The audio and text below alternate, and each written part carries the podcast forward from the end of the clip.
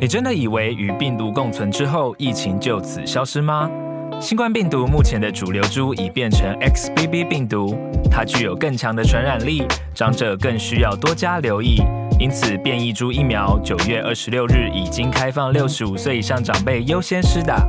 提醒民众也别忘记前往接种，预防疫情再起。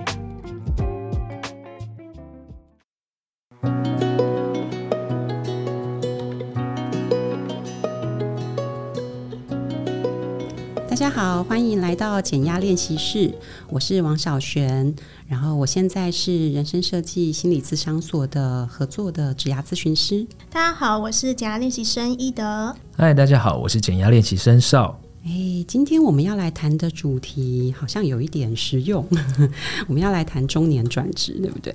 没错，我觉得就是很多人，我觉得以前好像大家都会在一个公司里面就做到退休，嗯，但是现在越来越多人就是不管是自愿还是不自愿，但是就越来越多人有这个中年转职的这个困扰，尤其是。近几年又有疫情的关系，所以可能公司倒的倒，然后他也是非自愿离职的。对，这种人越来越多了。而且我觉得我可以找，我可以先说明一下我们为什么要做这个主题，因为我们在我在劳动部的网站上面有看到，二零二一年他十月有做一个调查，我觉得这个调查。呃，看起来蛮耸动的。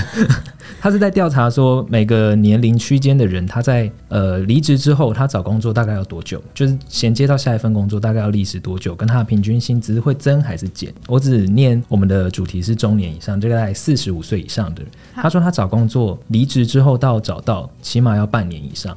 哦，半年其实蛮久的。对啊，对，如果你没有好好存好一笔款项的话，你其实蛮难度过这六个月的。真的，对，然后结对，而且他的平均薪资，他找到之后哦，就是历经半年之后再找到，竟然会少六千元，平均都会少六千元以上。就是中年转职，其实对自己的薪资方面非常不利，待遇会变非常的可怕。所以小璇，你在听到呃，我们这个数据其实是二零二一年啦，所以他现在其实过了两年，可能疫情结束之后有好一点哦，可能有好一点。对，但是但是现在找您智商的人到底是多还是少呢？因为我在做职涯咨询师之前，我也在业界工作。嗯，其实我是从科技业出来的。嗯，然后我大部分的工作。经验都在行销，所以我我不知道，那大家知不知道，其实行销的那个 薪水的压力是更大的，因为行销的竞争力也是哦。对，我了解。所以在那个如果是现在来找我做咨询的人呢，其实大部分在因为我过去的经历，所以在智商所很多他会转给我的案子也会跟中年有关。嗯、大概中年这段时间，大家会有多少？其实不管任何年纪，你都有迷茫的问题。没错。可是每一个年纪，你的迷茫的议题会不太一样。那如果是中年这一个部分，就像刚才少提到的，呃，如果他很希望可以转职，但是他没有先做好一些妥善的准备，可能他面临的是冲击。因为的确没有那么容易找。因为我以前在公司工作的时候，因为我我也会用用人主管的角色，然后来面试一些人。嗯，有的时候我会看到，哇，我这个工作其实我我我的要求大概就是两三年而已。可是来，哦，你说工作经历？对，工作经历大概两三年。可是我收到履历都很惊人。你说主管级以上，或是工作十年以上还在转职的吗？对。那他们可能是也有有一些，他们是已经可能已经离开他前一个工作一两年了。嗯，就是说流行话，他心态会有点崩掉。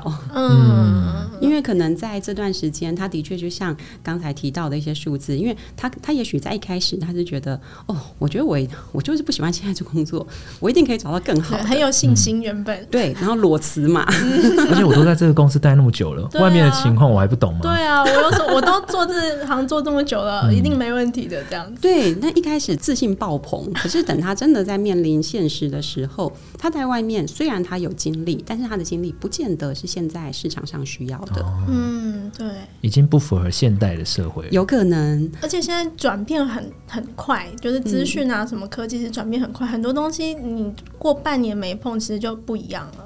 对啊，所以对他们来说，他们是在裸辞之后才会发现现实的残酷。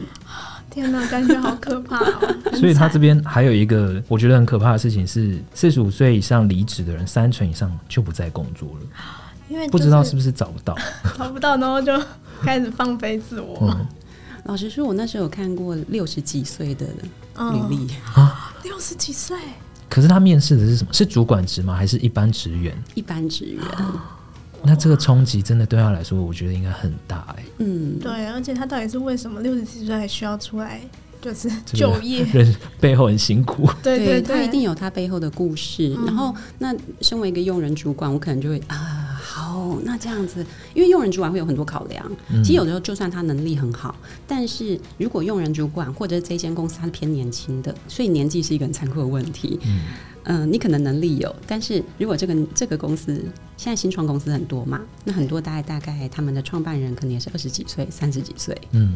他看到四十几岁、五十几岁的人来应征，哦，虽然你的资历很好，但是他他们也会担心世代上的沟通问题、代沟问题。对，因为光是半年，我们不听歌，我们就已经不知道现在流行什么歌了。说到歌，对，我们进钱柜都已经不知道现在流行榜上是什么了，新的歌都不认识。对啊，那何况是工作上面的转变？对，那现在的，而且嗯、呃，每一个时代都有它适合的工作方式跟沟通方式，嗯、所以如果看到是年纪比较大的人投来的履历，很多人他会考虑的是这个部分，他会担心啊，那现在可是或者是他的心态，他可以吗？真的可以接受？因为可能我们现在还有另一个，可能我们加班很多哎、欸，哦、他现在这个年纪，他还可以加班吗？真是可怕的问题，因为可能现在连年轻人都不太愿意加班了，对何况他有家庭。对，那中年人他可能就会在是一个嗯年纪上的压力，还有身体健康上，因为例如说体力一定没有以前好，就像。嗯，我因为我以前在科技业工作嘛，那在科技业最开始的时候，我都觉得没有关系啊，我可以跟着全球的时差走。嗯、每个 不同的分公司，他想要什么时候开会，我就配合他的时间。所以、哦、你说有跨国企业的话，对对对，所以可能就是你一大早跟美国，然后再来可能就会是跟呃，也许是澳洲什么什么，然后再来可能是嗯、呃，在下午的话，欧洲就上线。这个肝太年轻了，对，连我们现在可能都没办法。对。所以科技以，因为以前我待这个产业，我觉得是对年纪最残酷的产业。嗯，所以很多人大概他可能就当然就会想说，我做到一个年纪说，好吧，那我就提早退休。嗯，冲着这个薪水，我提早退休。哦，是提早退休吗？对，他们可能就会提早退休。那但是如果说是比较年纪大一点，还想进科技业的，我们真的就会担心了。这个问题好尴尬。这面试的时候不会想说。啊，这个年纪太大，可能要先打枪，因为你们可能也没办法直接说出来，对不对？我觉得在看履历的时候，嗯、的确有些就已经会先呃先放到一边了，对，先筛掉了。那我自己当时的做法，可能我会参考那一个职位。这个职位，如果我觉得好像不是一定要年轻人这么这么劳心劳力，耐操，对对对，要这么 这么这么消耗他的肝，可能我会还是会看一下，哎，这个履历，可是我觉得他的资历有我想要的，因为对我来说，我也觉得到一定的工作资历之后，他也是有他的优势。对，虽然我们刚才在讲的都是劣势，可是他还是有他的优势。例如说，他可能在沟通上面，我觉得他的圆滑程度会比较好。嗯，待人处事上面，对。那再来就是因为他有一定的压力，他可能在工作上他比较不会，我只能说比较，对，我只能说比较，他有 他要拼的地方，对对对对对，他有他必须要坚持下去的理由。嗯，那当然，如果你是在呃比较年轻的状态，然后你比较自由自在的，那考量不用这么多。嗯，所以一些有相对有有一些压力在的，有的时候在企业界也会视为是一个优点。他不会轻易的走人或摆烂这样子。对，嗯，然后再来是，如果说这一个工作真的在他有一些无可取代的优势，嗯，当然也很好。就是当然，当然就就是也是他会被重视的一些点。例如说，可能他我们不能说一定是竞争，因为竞争者其实有时候会有经验条款的问题。嗯，但是他已经有相关的经验，我们还是会觉得哦，好啊，很好啊，就是。如果他可以来我们公司，他还是有一些他的优势存在。那如果是他们在面试的时候，嗯，他可以很充分的，我以前的经验啊，就是以前在业界的经验，我觉得在。嗯、呃，这些人他们的确会有更大的、更大的意愿，想要争取这个工作。嗯、哦呃，我不能说年轻人没有，但是我我我只能说比例上是对对对。这个，呃、但是因为我的经验有限嘛，所以那我的经验比较偏重在科技业，所以大概是以这样子。可是其实这个应该也是，就是大家可以可想而知的嘛，因为他可能背后有经济的压力或生活的压力，不像年轻人可能。还可以随时都可以换这样子。好，搞不好下个月还可以说，那我要出国打工度假这样之类的。但他有一个要拼的压力的时候，他当然就会在一个工作上比较用尽他的全力去寻找，或是想要待在这个地方，嗯，会比较积极一点。嗯对，那所以像现在我在做职涯咨询的时候，如果是像中年转职想要来找我，可能我还是会先陪他跟嗯、呃、跟他过一下他的履历哦，我们还是要从他的履历来找一下他的嗯、呃、他的优势在哪里，嗯，因为有一些人他可能是他已经对现在工作已经厌恶了，嗯，甚至因为另外一种转职是他不想做现在的工作，哦，直接要哦、想要直接换换跑道了，对，哇，这感觉又更难哎。对，可是我我在做职涯咨询的时候，我觉得这一种比他纯粹想转职的多哦。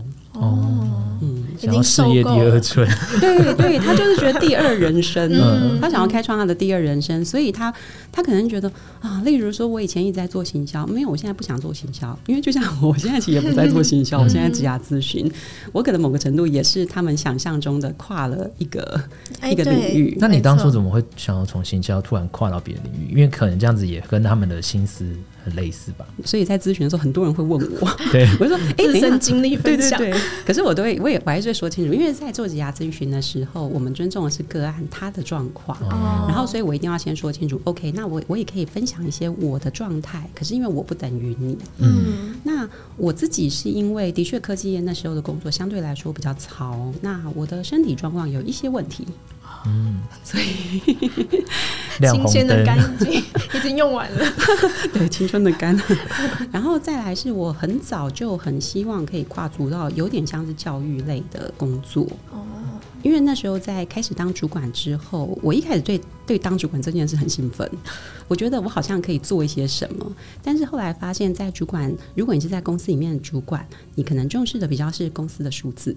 嗯，哦、可是看的 KPI 看的东西不一样。嗯、对，那但是我在我在当主管的时候，我自己随着时间越长，我越关心的是我的 team member 的成长。其实那个角度就换了，对，这个角度就换了。嗯、所以有一点点，我到后来会觉得有我自己有一点点辛苦，因为我在这两件事情之间的平衡，我有点。有点因为你自己已经变了，对，嗯、所以你已经不知道该如何要继续跟从公司，还是要跟随自己的心了。对，所以那时候真的就是考虑很久，决定好吧，要不要试试看？可是当然，我第一次试的时候是失败的，因为我很害怕，所以我很快就跳回 跳回业界了。哦，对我也是会失败的，就是我都会告诉他说，我我其实也失败过，就是这个不可能。大家以为说我好像一转就过去了，没有没有这回事，嗯、人之常情啦。对 对，对对。那你当时候也有找咨询师吗？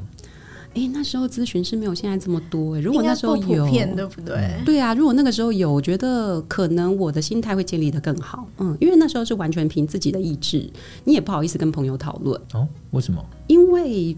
跟朋友讨论有一个很大的问题是，朋友也没有受过专业的训练啊，他们只能以情感上面支持。嗯、对，那情感上面支持是不是真的是真的帮助？我觉得不太一定，而且甚至于可能朋友说：“哎、欸，对我跟你讲，我想的比你久，就怎样怎样讲。”他是一个其其实不一定有建设，其实变最后变互助会了。对对对对。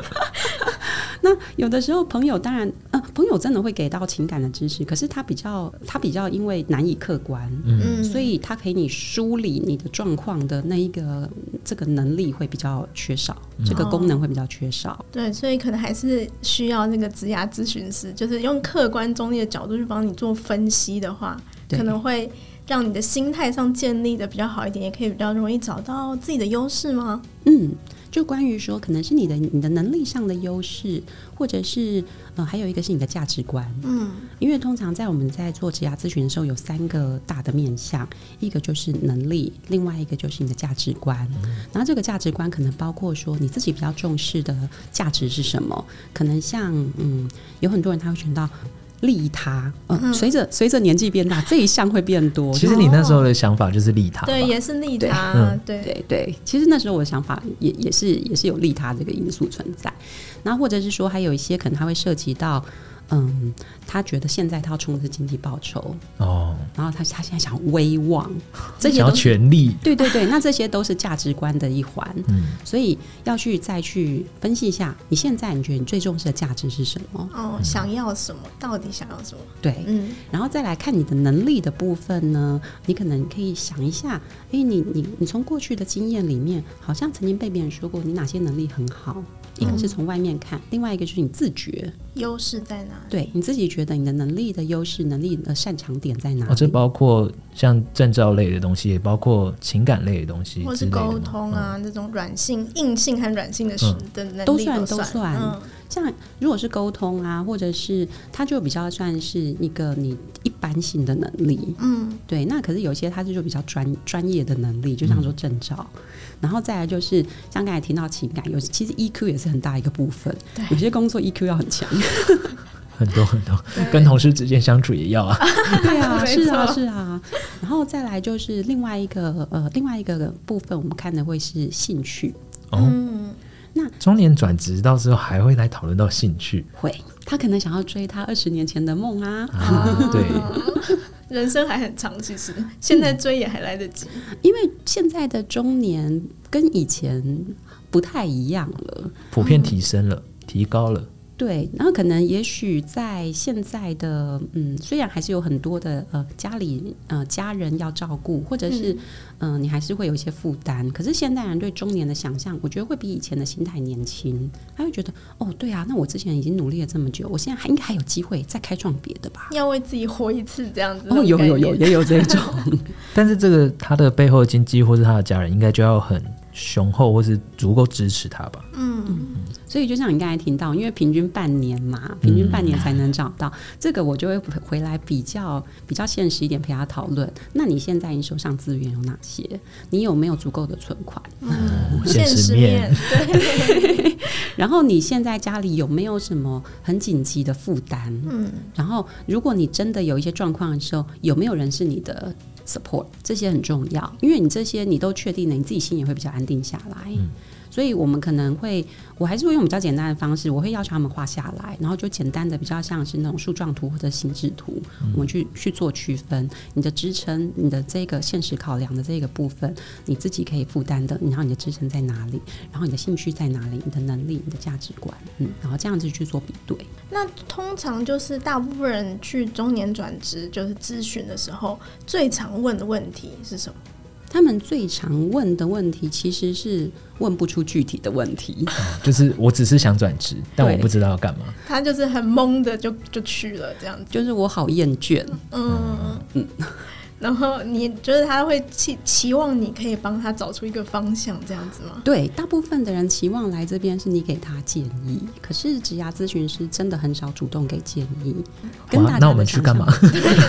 对，跟大家想象好像不一样。嗯，对，因为很多人他会觉得说，嗯，因为我在以前还在业界工作的时候，我本来就会当 mentor 的角色。嗯，那 mentor 真的会比较像多多一点给建议。嗯，然后而且因为那时候可能我的嗯我的公司它是跟大学配合。所以，我可能真的在指导的，就是大学生或者是研究生。可是那个也是应届毕业生，应该跟中年转职还是有一些落差。对啊，那时候就会给他直接的一些方向。嗯，可是中年转职，第一个是你们觉得现在你真的听听建议，你就听得进去吗？不见得，而且尤其中年应该更听不进去吧？很多自己的想法。对对，那所以他们他们其实来来询问建议的时候，有时候我也会问一下，我说：“那你有没有问过？有没有谁给过你建议？看他他接受的能程度到哪里？对，或是他们给的建议是什么？对，你做了什么？对对对，那你你对于他们建议你有什么想法？然后先这样之后，他们可能大概有一些了解，我会再告诉他们说，因为职涯咨询师的角色，如果就是告诉你一个建议，其实也是一个不负责任的方式，因为那很快。”哦，就是好像我看一看哦，你的履历，所以我觉得你接下来适合走就是这样。哦哦，就直接给出答案，反而就是没有帮他寻找或者寻求一些可能更深层的东西。对，因为就像刚才我们讲的那种能力啊、价值观啊，或他的兴趣，其实从他履历上是看不出来的。嗯，如果说你真的只是看履历，当然，嗯，因为有一些，我觉得有一些做解析，好像是用这样的方式。它就是很快速的哦，那这样子，我觉得你的这个优势，这个优势，好好，那你应该根据这几个优势看起来是你比较强项的，你就根据这些去发展。那当然就是在一次里面，他很快就有了一个结论。可是，嗯、呃，在我的做咨询的经验，很多个案他就是说，哦，他觉得那时候，嗯，他觉得有道理，可是事后他不知道怎么做。嗯、哦，就是太快、太直接的建议，他反而就是中间过程省略了太多，这样子。对。那所以有的时候我在职涯咨询的时候会分成几个部分，第一个就是职涯探索，职涯探索就是看刚才我说的那几个部分。那再来另外一个，它就有一点点像是一个养成计划，我们就来拆里面，可能你要呃慢慢怎么样一步一步的有一些前进，就是那个 MVP 的概念。Oh. 你可以一次做一点点，你也不要给自己压力那么大，因为毕竟中年，而且如果你还有工作，你很忙了，嗯，他不要一次想着说哦，我一下就要咚跳到哪里去，因为。真的不现实。他要想的是，我可能这个月我可以前进一点点，那一步是什么？然后，嗯，有些到后来他就会变每个月再回来找我一次，我们会谈一次，谈一下这个月他的他做了什么，他他观察到什么。那大概我我觉得通常会抓到三个三个月到半年的时间来完成这个计划。那这三个要半年时间，这个频率是一个月一次，还是说就是看他的状况？看状况，但是前面探索的话，最好是每周或每两周。哦，嗯，那这样感觉半年其实也也要见蛮多次面的。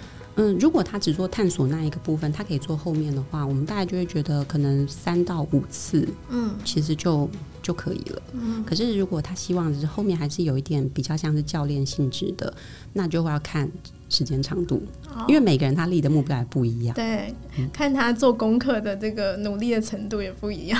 对，然后有的时候可能，例如说工作还是会忙啊，那没有办法。嗯，我还是会跟他们说，你还是要以现在工作为主，除非你现在真的就是想要直接裸辞，然后你你的那些那个那那个基基础的什么经济啊什么都都 OK。可是，一般我在我的立场，或者是其实我们在呃学职涯咨询的时候，还是会强调是比较像是企业是一样，你应该是双轨转型。嗯，你不应该是现在哦，我这个整个不要了，我就要全部换新的，因为这种大革命，我们用企业来想啊，企业也会出问题，人当然一定也会出问题，没错，而且会非常阵痛。对啊，所以有的时候在做职涯咨询的时候，很像是拿我们在做公司的策略管理的方式用在个人身上。所以，其实大部分去找您就是做转职的中年转职，其实都是现在还有工作，而不是裸辞的那一群人哦。都有，哪一群人比较多啊？很想离职的人比较多了哦。就是真的，真的是裸辞已经没有工作的状态的，相对还是比较少。因为可能这个状态，它有一些嗯，他已经在处理的问题，或者是说这样来做职涯咨询。费用也是一个小负担。嗯，对。那大部分的人，他可能是在前面这一段，就是哇，我一直我一直就好倦怠，我好想离职哦。这个时候他就会来谈，可是来谈一开始也很难直接跟他切到职涯职涯探索，因为有的时候还是要先处理他目前的工作上面他自己觉得问题到底在哪里。嗯因为有的时候，甚至于是可能他自己的工作有一些转职，不一定是往外走啊，你内部转职也是一个方法。嗯、哦，对，或者是你可以跟老板谈，我怎么改变我的工作，因为这些是那个阵痛小一点的部分。嗯，而且很多时候只是他没有开口。那这样这个时候，我的角色真的会有点比较像是教练，我就陪他练习你要怎么跟老板开口，然后你开口的时候，你怎么可以说得清楚，你到底想要什么，以及为什么？那老板为什么要答应你？哦，有点像是那种，有点像呃训练，就是说他怎么样讲可以更顺利的达到他的目标，这样子。嗯嗯嗯，嗯。而且他真的可以说出来之后，我觉得比在脑子里一片一团混乱一定会好很多。顺便帮他厘清一下他到底想要什么。对。所以其实呃，如果是一般民众，他可能还没有考虑要找。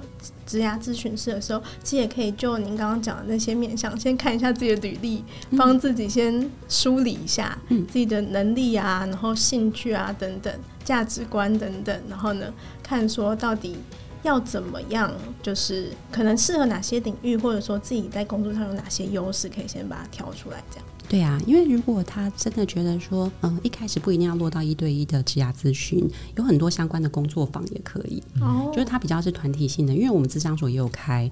那嗯，或者是他可以去看其他的，有线上的，有实体的。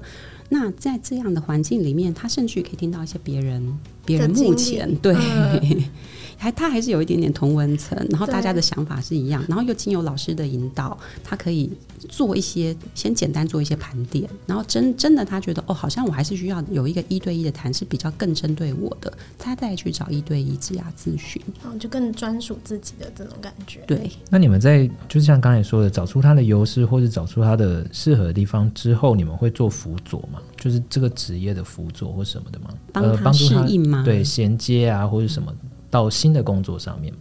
有我我我的话我也会做，因为嗯、呃，如果要做到嗯、呃，有一些这这个比较到呃落地到业界的，真的要看个人的经验。嗯、那我的话就是可以用我之前的一些经验来帮助他。嗯，然后所以有时候可能会他们还是会跟我嗯、呃，已经都已经做完探索了，他也找到工作了，嗯，然后他会突然再回来跟我说：“哎，Cynthia，那个我我其实下个礼拜我要去 on board 了，哦、可是我觉得我想要做一些那个。”那个、小小训练，对对对，我想要做一些那个就职前盘点，跟那个有一些心态整理。嗯、他们还是会来找我，嗯、那我就会再问他：哦，那你找到的工作是什么？你现在看到点是什么？你觉得你第一天你可以做什么？你前三个月想要做什么？有点像是陪他有一个，还是找到一个目标。哦，嗯，这样蛮好的。对啊，也比较少了那个阵痛期跟迷茫的地方。对，就感觉有一个人陪着你训练，那慢慢练习，然后适合这个职位这样子。嗯、对，那这样是不是表示说你要对各种职业其实都要有一定程度的了解，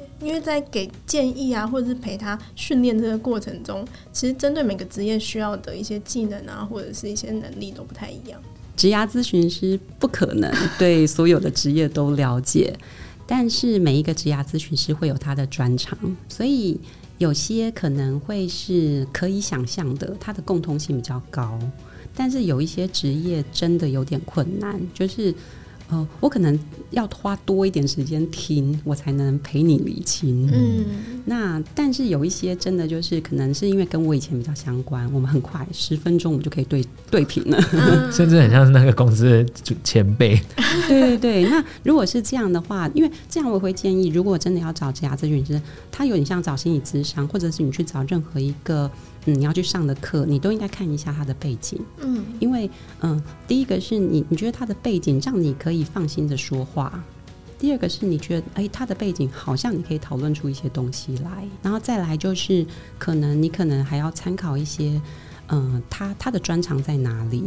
就是有有一些职涯咨询师，他的专长可能是会在情绪上面。嗯，哦，嗯。情绪的处理，那这样很像咨商了，心理咨商了。对，其实职涯咨询好像本来就算是心理咨商的一环，只不过现在算是比较独立出来，所以不一定是心理咨商师在做。嗯嗯。嗯，那这样子，如果真的是就是接下来考虑中年转职的民众，就是您会有什么样的建议或者是提醒，说他应该要怎么做会比较顺利，比较无痛转职，不要这么痛苦困难？如果他真的希望转职的话，在先不考虑找职涯咨询师的状态下，我会希望他们都先去找一下自己认识的人，聊一聊。他其实还是可以聊一聊，可是我觉得要自己很清楚、有目的的聊，不然你后来真的会变成聊天或抱怨大会。哦。然后最好再聊的方式比较像是，有些人会说人际关系有一个有一个弱系理论，你不要找个这么好的朋友，这么好太好的朋友其实就会变成抱怨团。对对对。可是你有的时候是，例如说他已经是你前公司的同事，哎，可是你可能对他的对他现在的生涯发展有兴趣，你想约他喝杯咖啡，嗯，这一种就是可能有一点点距离的，他可能会给你的一些想法是你原本没有想过的。不要太熟的，比较容易讲出理性的话。不然就会一直说哦，我跟你讲，对啊，那个公司，你们公司真的很烂呢。对对，他对你太了解，对，听到太多怨言了，反而没办法客观的做出判断。对，那所以说，像有时候在做职涯咨询的时候，我也比较难帮我的好朋友做，因为你知道太多。对，之前就已经听过很多了，而且知道太多，有时候我也会卡住，我就会因为啊，对啊，因为上场我投诉过这个问题，嗯，好像这行不通，我反而会自己也不知道怎么帮他进行，嗯，影响判断力。对，那如果说他他们呃真的先去找一些这样的对象聊聊个天，喝个咖啡，甚至于有时候可能你会从他那边听到一些他给你的机会哦。其实，在中年之后，应该很多人都很很多人以为他没有，因为来找我的也有很多人他说啊，可是都没有人要介绍工作给我啊，这个到底要怎么建立？我说没有，你想一想，其实你一定会想到，所以你要盘点一下自己手边的资源。哦，所以。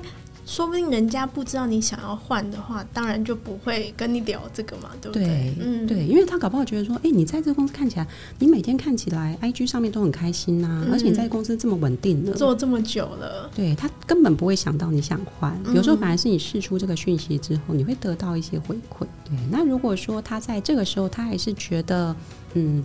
他他需要有人陪他整理的话，我觉得这个时候再来找职涯咨询师也可以。对对对，可能是一个比较好的时间点。所以就是其实还是就是多跟人家聊聊，或者甚至是你有兴趣的领域的一些朋友也可以，就是更了解说这个这个领域你想要去的这个领域到底跟你想象的一不一样，这样子。嗯，因为就算他们来做职涯咨询，有时候这个也都会是我给的功课的其中一项。